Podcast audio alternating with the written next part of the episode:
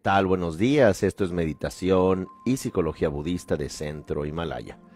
Soy Eduardo Herrera y el día de hoy nos vamos a eh, enfocar en el tema ¿Qué nos dicen los sueños? Y como tal, los sueños son una experiencia inseparable de eh, la especie humana y sabemos que la tercera parte de nuestra vida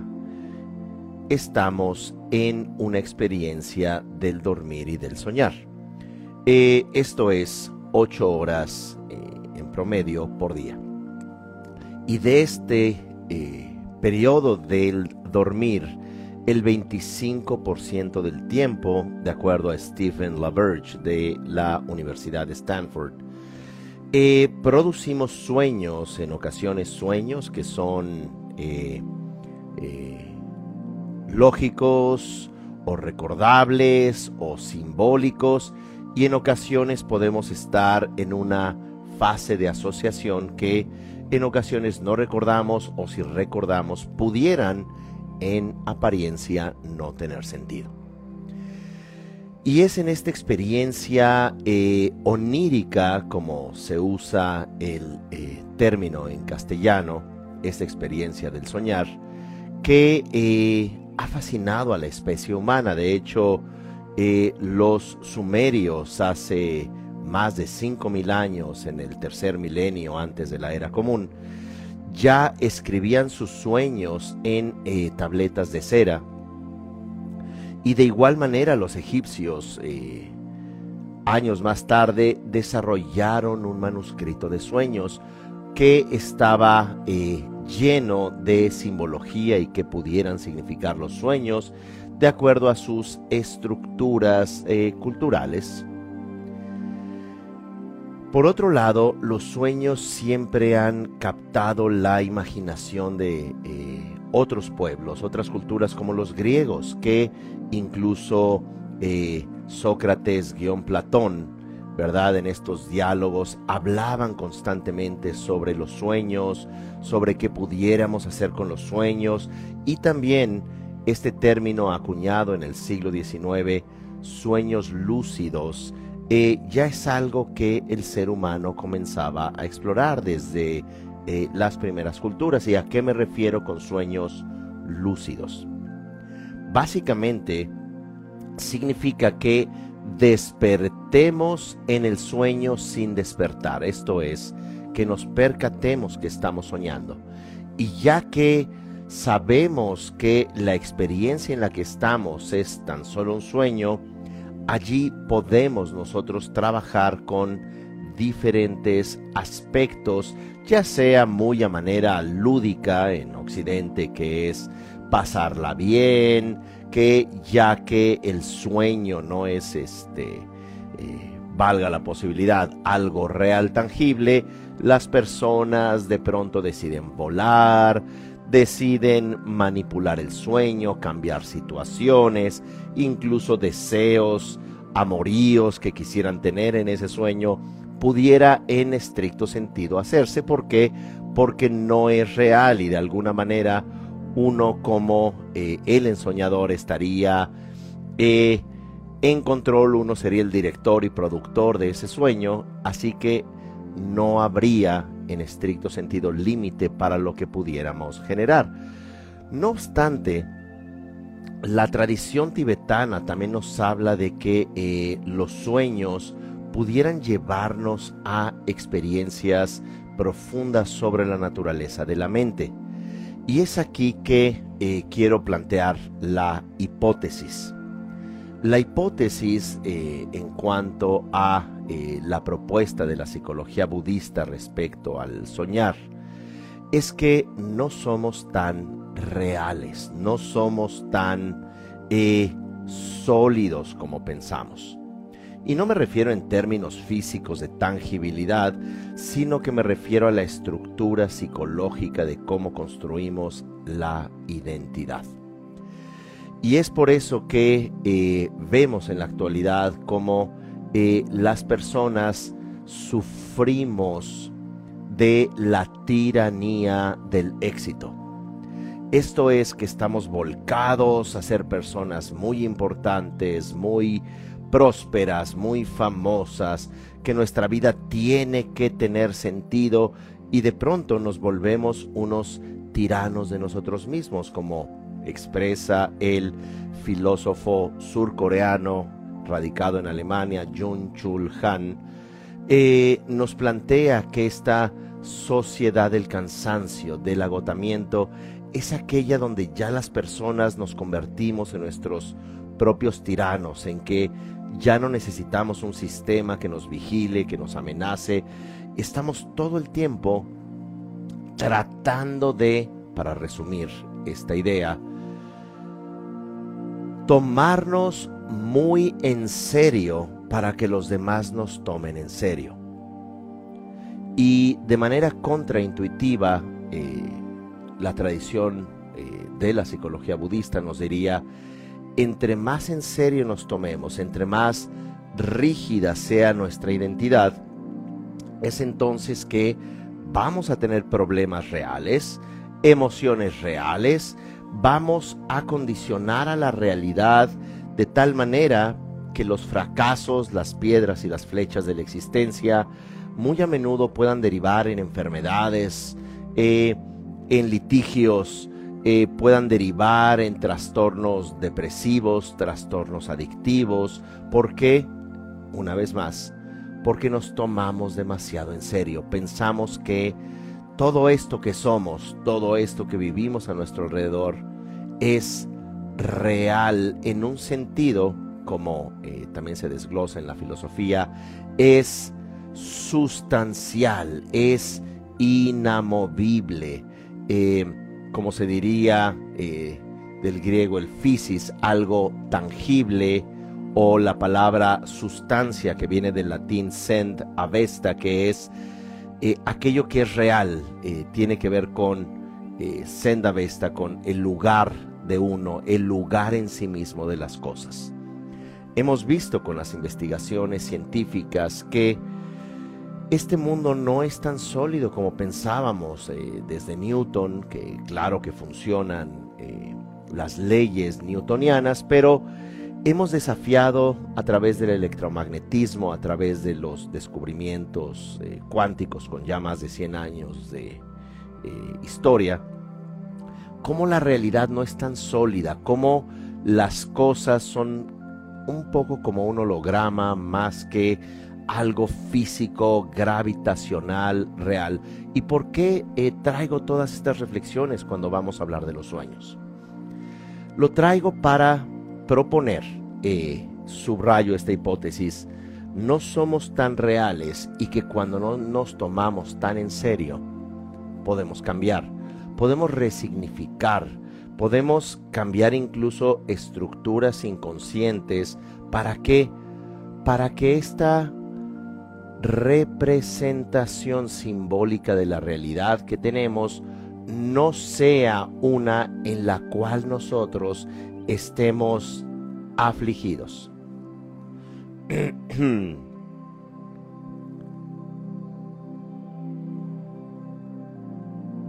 La psicología budista nos propone que la realidad que experimentamos ahora mientras estamos en vigilia, diríamos en inglés el waking state, este momento, no dormidos, es una representación simbólica es en sí misma una proyección y es algo que eh, vale la pena explorar incluso desde las neurociencias que hoy en día eh, connotados eh, neurocientíficos, neurocientíficas nos hablan que el cerebro representa la realidad, es en el cerebro que se representa la luz, se representa el sonido, se representa este mundo sensorial que sentíamos existía allá afuera por sí mismo, es el cerebro el que crea la ilusión de la luz, ya que dentro del cerebro no hay luz, la ilusión del sonido, que tampoco entran sonidos propiamente, es una suerte el cerebro de 10 mil millones de millones, lo que llamamos en castellano billion, billones, eh, 10 mil billones de conexiones cerebrales en donde ninguna conexión cerebral pasa por allí el olor a pastel de naranja, por allí no pasa eh, la luz del sol, por allí no pasan los sonidos que puedes escuchar en un concierto, todo es representado y codificado a través de disparos sinápticos, esto es a través de eh, procesos electroquímicos que llegan a diferentes áreas, por supuesto el área somatosensorial, eh, que tiene que ver con la activación de estímulos visuales, auditivos, etcétera, y como también se plantean o se plantea por neurobiólogos y neuroanatomistas, llega a áreas cruciales de la memoria, eh, situadas eh, de manera interesante en el sistema límbico, el cerebro emocional, para que esas memorias también evoquen emociones y la representación simbólica de la realidad sea en sí misma el que tengamos una representación de nosotros emocional con todo lo que sucede en el mundo. Vuelvo a la pregunta, ¿y esto qué relación pudiera tener con los sueños? Siendo que toda realidad es mente, siendo que incluso nuestra experiencia en este momento, el mismo lenguaje que estamos usando aquí para comunicarnos, tiene que estar en la memoria que va a evocar símbolos y estos símbolos los vamos a relacionar con la estructura que somos nosotros o creemos ser nosotros. Y esto constantemente está ocurriendo en nuestro proceso mental. Ahora, cuando soñamos, es importante saber que también lo que producimos en ese sueño es una representación mental y como se plantearía, digamos, de manera clásica, eh, desde Freud, desde el psicoanálisis, estos sueños que tendríamos son deseos reprimidos del inconsciente, son incluidas las pesadillas o incluidos los símbolos que nos causan fobia. Eh, son representaciones de este mundo simbólico que tendríamos y que es mediante el sueño que podemos acceder a ellos y de alguna manera sin las restricciones del mundo consciente es cuando ya esta parte simbólica, esta parte eh, menos restringida puede emerger desde la memoria, desde eh, nuestro interior. Como quiera que fuere, se vuelve eh, relevante entender que la tradición de sueños en Oriente tiene una comprensión muy distinta de los sueños. En Oriente se considera que el soñar no es muy distinto de este estado de vigilia que tenemos ahora porque es representado la realidad que tenemos ahora, al igual que los sueños, por nuestra propia mente, por nuestra propia simbología. Y que en esta eh, hipótesis de trabajo se vuelve interesante el que podamos explorar nuestros sueños, que podamos entrenar a darnos cuenta que estamos soñando, porque es en ese ambiente onírico, en ese ambiente de sueños, que podemos mirar nuestros patrones, podemos mirar nuestros temores, podemos mirar nuestras frustraciones. Y es allí que los podemos cambiar de manera más eh, veloz, más efectiva. Podemos mirar y dialogar, dicho de esta manera, con nuestro inconsciente, con aquello que nuestro sueño proyecta y una vez que tú te percatas que no es real lo que estás soñando, que no tienes a esa eh, bête noire, a esa bestia negra que está a punto de eh, comerte. Y esa bestia negra que puede ser el temor o un, eh, freudianamente dicho, un deseo reprimido, eso que nos aqueja, podemos nosotros resolverlo una vez que nos demos este conocimiento o esta noción implícita de que no somos tan reales porque estamos en el sueño, tal como mencioné hace rato, podemos de pronto eh, volar si así lo deseamos o poner en la palma de la mano un edificio sin que esto eh, represente un problema a nivel físico eh, o bien de bienes raíces en los sueños. Así que asumiendo en este sueño que no somos tan reales, comenzamos a intuir algo muy importante en la psicología budista que es aquello que nos rodea no es tan real, se le puede decir es relativo, esto es, vinculado al observador, que no existen estos problemas allá afuera que no sean construidos, que no sean eh, algo así como una, una oruga que hace su capullo, que envuelve eh, a través de, estos hilos de seda, digamos, eh, envuelve el problema y lo crea personal. Y eventualmente también le puede dar alas a su construcción de realidad. Así que ya no vemos a los sueños meramente como una especie de eh, mundo mágico, algo que no es importante porque lo importante es eh, ganar en dólares, lo importante es tener una vida funcional en donde nos pasamos gran parte de nuestra eh, vida complaciendo las expectativas de otros y donde básicamente lo que importa es eh, cómo nos vemos, cómo nos ven los demás, el tratar de eh, fungir y fingir una función eh, y desde donde olvidamos que una tercera parte, vuelvo a repetir, de nuestra vida la pasamos dormidos y que al menos una cuarta parte de ese proceso del dormir nos podemos encontrar en la posibilidad de generar sueños lúcidos. Y es en este contexto que, vuelvo a insistir, una de las eh, propuestas importantes, al menos que hace la tradición budista tibetana respecto al soñar, lo llamado Svapna Yoga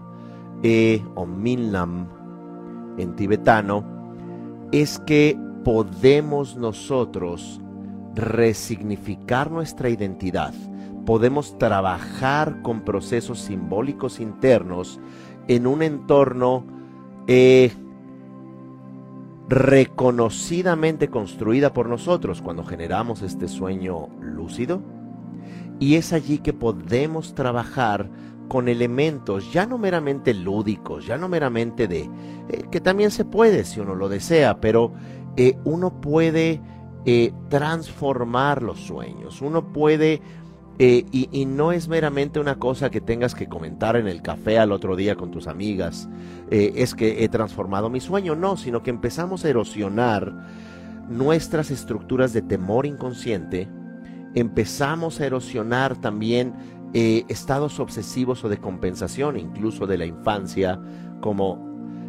ejemplificaríamos eh, en términos psicoterapéuticos, sueños recurrentes, sueños obsesivos, como estudiaba Freud en términos de los sueños, que lo que nos obsesiona en la vida, pero particularmente estos sueños repetitivos, son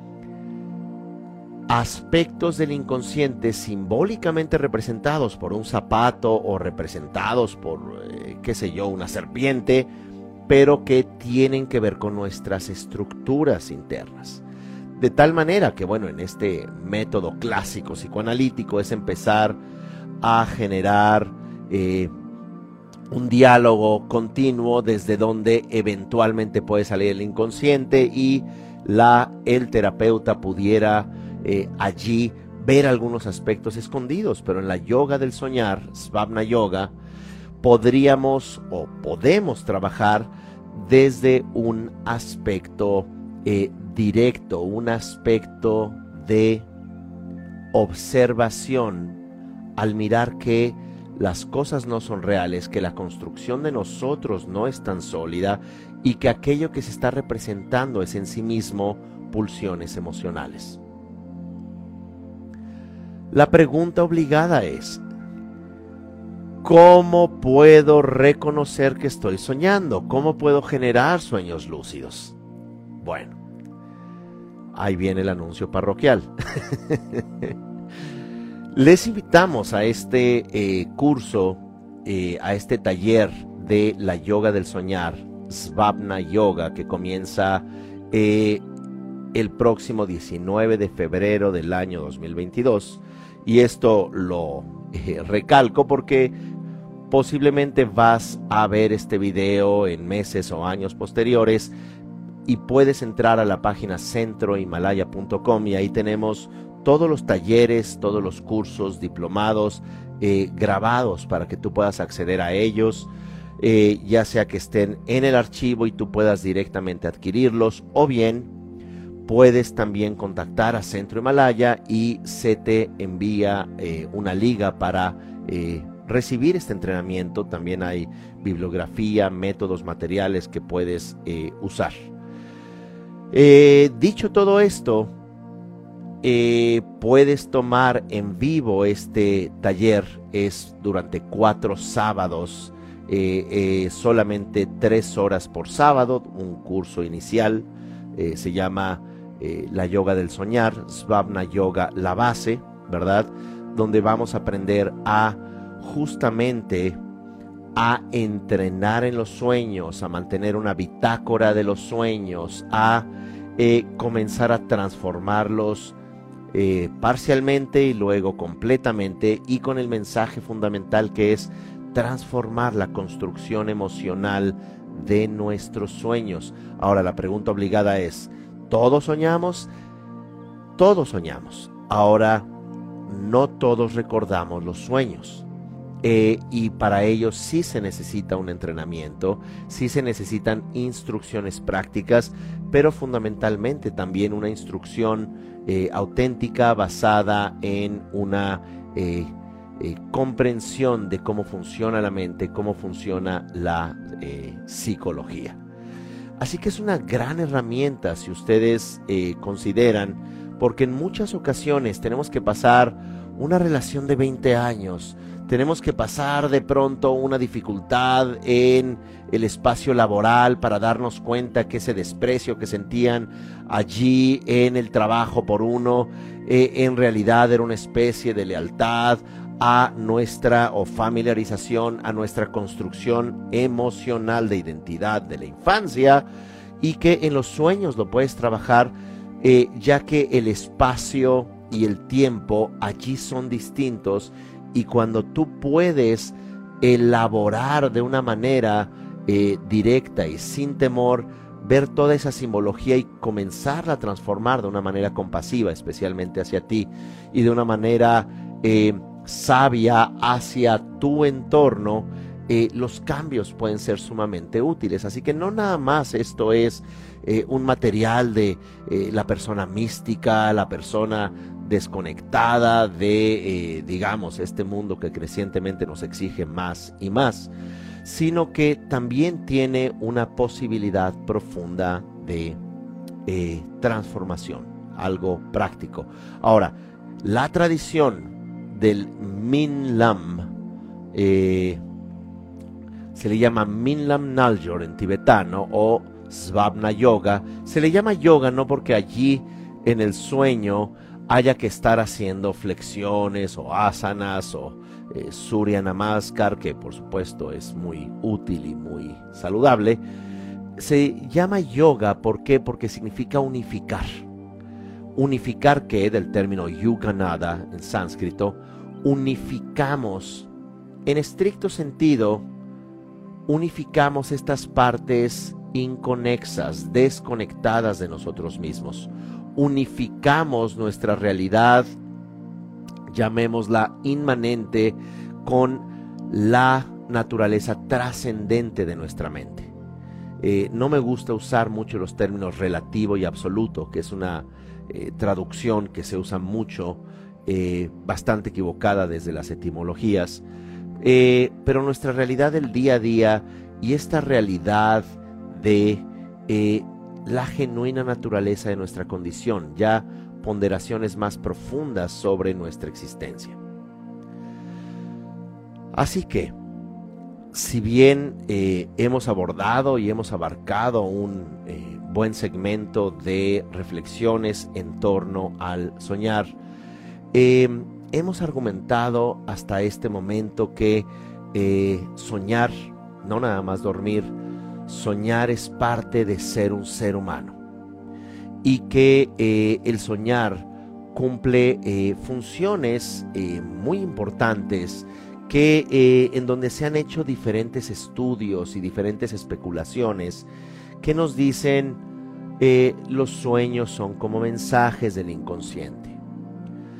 Dos, a veces nos dicen que los sueños son una especie de entrenamiento, una, especie de simulacro de realidad donde nos entrenamos. Eh, como ya argumenté, también se dice que los sueños nos ayudan a cumplir deseos reprimidos, anhelos, temores. Hay quienes han opinado que los sueños nos ayudan para eh, la memoria, es una forma de recordar o de seleccionar la información que personas que no duermen suficiente o no sueñan eh, pueden generar o presentar problemas de memorias. Otros dicen que no nada más el soñar es para recordar, sino también para olvidar. Nos ayuda a seleccionar aquella información que sí nos sirve de la que no nos sirve y de alguna manera en los sueños se especulaba eh, puede eh, tener esa función. Muchos dicen que también es para sanar. Eh, soñamos para eh, ir haciendo o creando sentido de nuestra experiencia cuando cosas eh, de pronto en nuestra vida diaria pueden ser inconsistentes. en el soñar vamos nosotros integrando simbólicamente, no necesariamente para bien las cosas. Como había mencionado el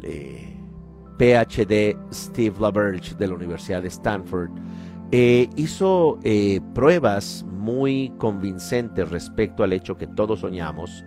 y también se exploró esto que se llama en inglés REM, R-E-M, Rapid Eye Movement, eh, a veces traducido al castellano como MOR, M-O-R, movimiento ocular rápido. Y sin entrar en detalles muy complejos, muy técnicos sobre el REM, vamos a usar el eh, vocablo en inglés, ¿verdad? Eh, movimiento ocular rápido, es que hay dos tipos de, eh, digamos, de sueños. Aquellos que se llaman los sueños REM y los no REM. Los no REM es cuando no producimos sueños y los que en donde tenemos movimiento ocular rápido junto con eh, procesos hipnagógicos, etcétera, es que eh, movemos, desplazamos con los párpados cerrados al dormir los ojos de izquierda a derecha, de derecha a izquierda, constantemente, y es cuando eh, producimos sueños, donde allí también si entrenamos generamos sueños lúcidos, y es un periodo donde tenemos intensas eh, frecuencias, eh, digamos, cerebrales, eh, y donde podemos entrar en un descanso profundo, según algunos especulan, y donde también podemos allí generar todos los beneficios del sueño, que olvidaba también mencionarles, algunos opinan que los sueños son para em, eh, eh, entrenar en el conocimiento, en llegar a un pensamiento lógico, como experimentos de laberintos tridimensionales, que las personas que sueñan que están en el laberinto al otro día lo resuelven de mejor manera, o clásicos exámenes de el colegio, la universidad o como fuere, también nos ayudan mucho a eh,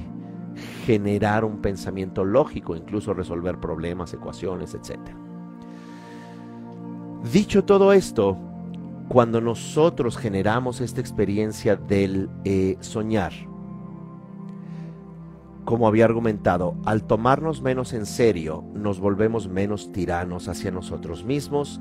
y comenzamos a ver un mundo mucho más flexible, mucho más eh, funcional. Así que eh,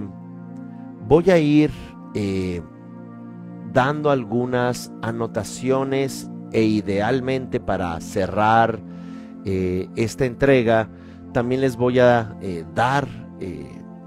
tres instrucciones, tres consejos si gustan tomarlos en términos del soñar y cómo pueden ir entrenando en los sueños, dejando allí también en la descripción de este video, dejando la liga, el link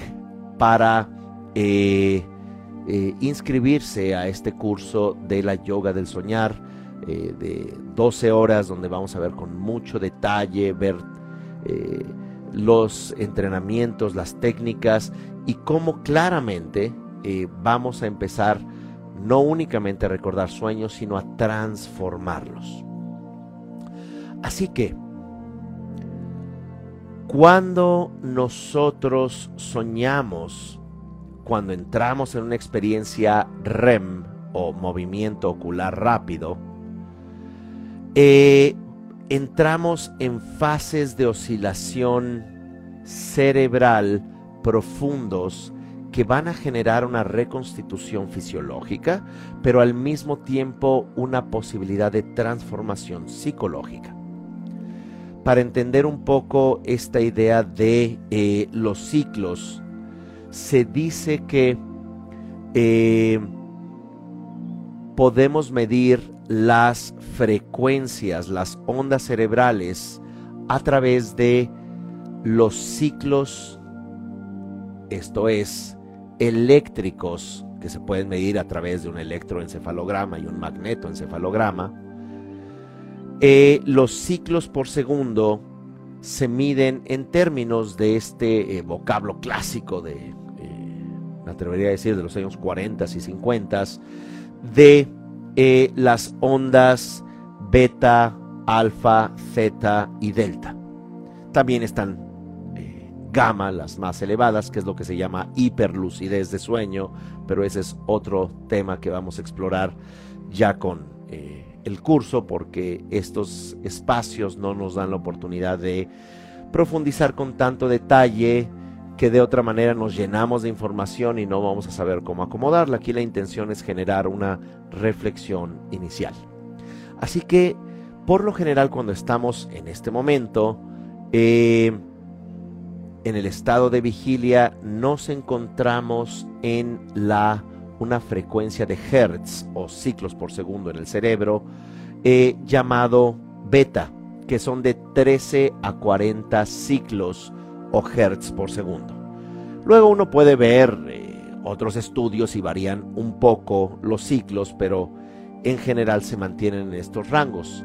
13 a 40 hertz o ciclos por segundo es eh, el estado en el que nos encontramos, eh, perdón, que es el ciclo beta. este es el más elevado. Cuando nos relajamos, por ejemplo, si ahora respiramos, hacemos un ejercicio breve de mindfulness, las ondas cerebrales por segundo o ciclos hertz bajan a de beta a alfa y en alfa son de 8 a 13 ciclos por segundo.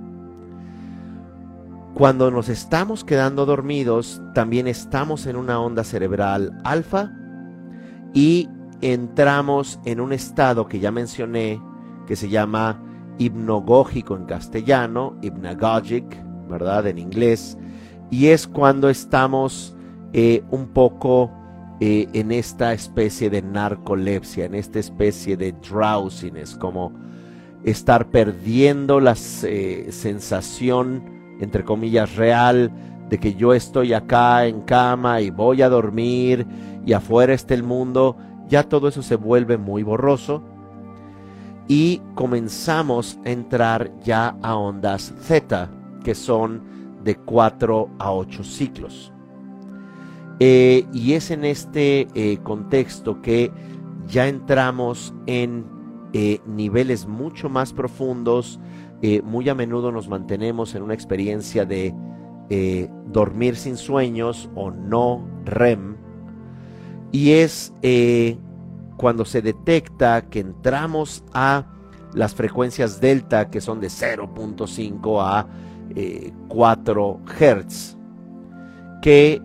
empezamos o podemos producir estos ciclos REM, desde donde podemos soñar, la mayoría de las veces no lo recordamos o no tenemos entrenamiento o bien simplemente no le damos eh, la importancia de vida. Eh, y es allí donde eh, podemos entrar en una conexión muy profunda entre, llamémosles así, los cimientos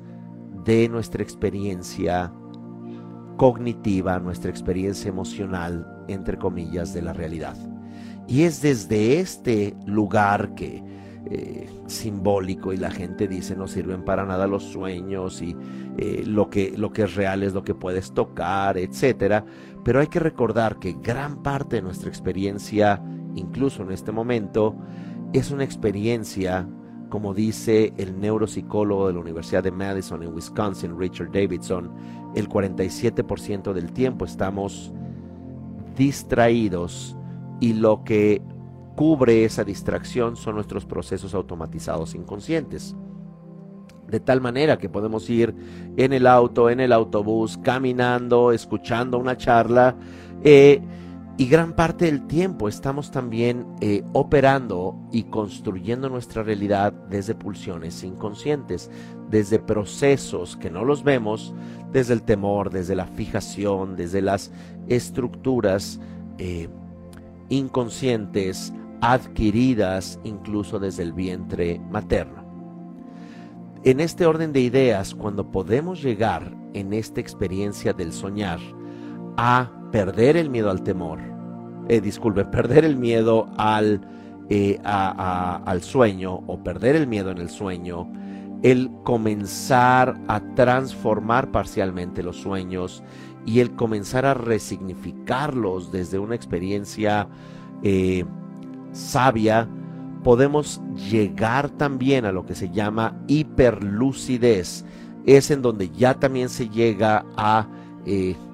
ondas cerebrales gamma que ya van a partir de los 41 ciclos hasta 100. Esto ya es un nivel mucho más avanzado que se entrena también en eh, la tradición eh, budista, que ya se vincula con eh, la yoga del cuerpo ilusorio, que ya se vincula con eh, eh, niveles mucho más profundos de cómo funciona la mente. Lo que nos ocupa en, este, en esta entrega y también en este taller que vamos a ofrecer instrucciones, métodos, herramientas, que vuelvo a insistir, no se trata meramente de hacer una especie de mundo paralelo, sino sanar nuestras estructuras más internas, más inconscientes, perder el temor a la vida, eh, perder el temor también a eh, cambiar muchos aspectos internos que nos pudieran tomar décadas eh, en una forma tradicional de decepción o narrativa o incluso inducción hipnótica que en ocasiones no llegamos a tocar de manera profunda estas estructuras. Así que en estricto sentido lo que hacían los tibetanos por medio también de la yoga del soñar es transformar la comprensión de sí mismos, la comprensión de su realidad y también darle importancia a esta eh, eh, gran potencialidad que es nuestra propia mente. Así que eh, cierro este tema, voy a eh, darles unas eh, instrucciones generales respecto a eh, cómo comenzar con recordar los sueños. Yo sé que muchos de ustedes esperaban ¿Qué nos dicen los sueños? Ah, es que soñé que se me caían los dientes, soñé que volaba, soñé que me perseguía un tiranosaurio y no, mire, soñé que estaba desnuda, desnudo en el parque. ¿Y, qué significa? Bueno, uno puede abrir estos manuales antiguos, también la tradición tibetana tiene su simbología, esto lo vamos a ver también en el taller, pero acá no se trata de qué significa o cuán importantes pudiéramos ser o como fuere, como más bien en esta coyuntura qué podemos o qué significa el soñar, cómo podemos conectarnos a esta eh, poderosa potencialidad de nuestra propia mente de qué manera nos va a transformar a nosotros, cómo podemos trabajar incluso en aspectos terapéuticos, pero de manera más importante es eh, llegar a reconocer, de acuerdo a la tradición eh, del Buda Dharma, alcanzar un estado despierto durante el sueño. ¿Por qué? Porque se dice que cuando estamos en vigilia también estamos soñando de tal manera que eh, poder nosotros reconocer cómo nuestra mente puede despertarse o despertar a sí misma, es lo que le puede ocurrir, eh, lo que ha ocurrido, digamos, perdón, a muchos tibetanos que entrenan en la yoga de los sueños y es ahí que despiertan, acceden a los aspectos más sutiles de la mente. Así que sin más, vamos a esta parte de... Eh, tres recomendaciones básicas que pueden comenzar a eh, emplear. Número uno, durante el día y antes de dormir, repitan con convicción la idea, no tiene que ser una frase al pie de la letra, voy a soñar y voy a reconocer que estoy soñando esta noche. Voy a soñar y voy a reconocer que estoy soñando. Y es, eh, no que no soñemos, porque todos soñamos, pero eh, cuando decimos no, yo no sueño, no tendemos a recordarlo. Así que voy a soñar y voy a reconocer que estoy soñando. Esta sería la primera idea. Y es eh, constante. Número dos, consíganse un cuaderno, una hoja, siempre, por supuesto, apoyo las nuevas tecnologías de que de pronto tienes apps donde puedes escribir y, o puedes allí teclear eh, ideas y, claro que uno no puede dormirse en su teléfono muy cerca de uno, no vaya a ser que em, redes sociales nos reconozca como influencers, así que hay que tener siempre el teléfono cerca. No, hago broma. El punto es que siempre el puño y letra, o por lo menos hasta eh, donde yo conocí, eh, conecta el cerebro y a el puño de una manera muy particular. Eh, curiosamente, los eh, devices, estos aparatos, tienden ya a desconectarnos crecientemente de nosotros. Como quiera que fuera, ese no es el tema de hoy. Un cuaderno con un bolígrafo, eh, donde van a anotar, no importa la hora, no tienen que ver la hora, cuando sueñen, llegan a ver momentos que se despiertan y dicen, ah, estoy soñando esto, y simplemente eh, anótenlo, pueden encender una pequeña luz o incluso la luz de su teléfono móvil y anoten un poco el contenido, ideas generales de su sueño. Eh, este, esto que podemos llamar bitácora de sueños o diario, journal eh, onírico de los sueños, nos va a empezar a dar información y nos va a constatar cuán rica es la imaginería, cuán rica es la experiencia de eh, los sueños. Em, y luego también en ocasiones,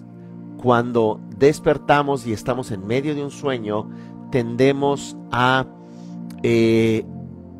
levantarnos, ya sea al baño o lo que fuere, pero en ocasiones podemos regresar. Es decir, nos volvemos a acostar, cerramos los ojos y podemos evocar por medio de la memoria esa experiencia.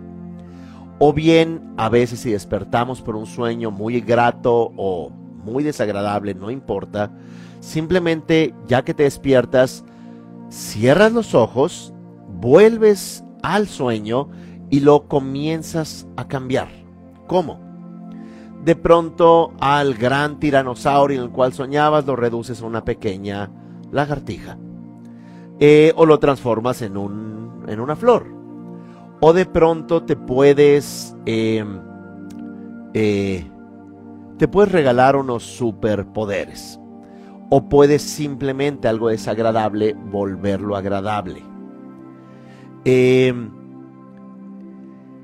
este es un entrenamiento inicial que ustedes van a observar es bastante posible. Vamos a ver muchas técnicas en este taller, eh, de acuerdo a las tradiciones orientales, de acuerdo a las tradiciones occidentales, de cómo podemos eh, reconocer estos eh, sueños lúcidos. Ahora ya también hay tecnología que cuando hay eh, el movimiento REM, entonces ya hay unos anteojos para dormir, goggles, ¿verdad? para dormir que inmediatamente disparan unas luces, te dicen estoy soñando, es un estímulo y entras en tu sueño para recordarlo, pero no se necesita tanta sofisticación ni tanta inversión para entrenarnos en la yoga del soñar. Así que, eh, bueno, pues espero también allí en eh, eh, los comentarios en este video, si hay alguna pregunta, siempre presto atención. recuerden que estamos en la plataforma de Google, en YouTube, al igual que aquí en Instagram, en los podcasts de Google y de Apple. Solo tienen que buscar Centro Himalaya y allí pueden encontrar este y más de 120 videos con diferentes eh, reflexiones, diferentes tópicos enteramente gratuitos. Ojalá los puedan recomendar. Que estén muy bien, que eh, pasen un excelente día. Hasta pronto.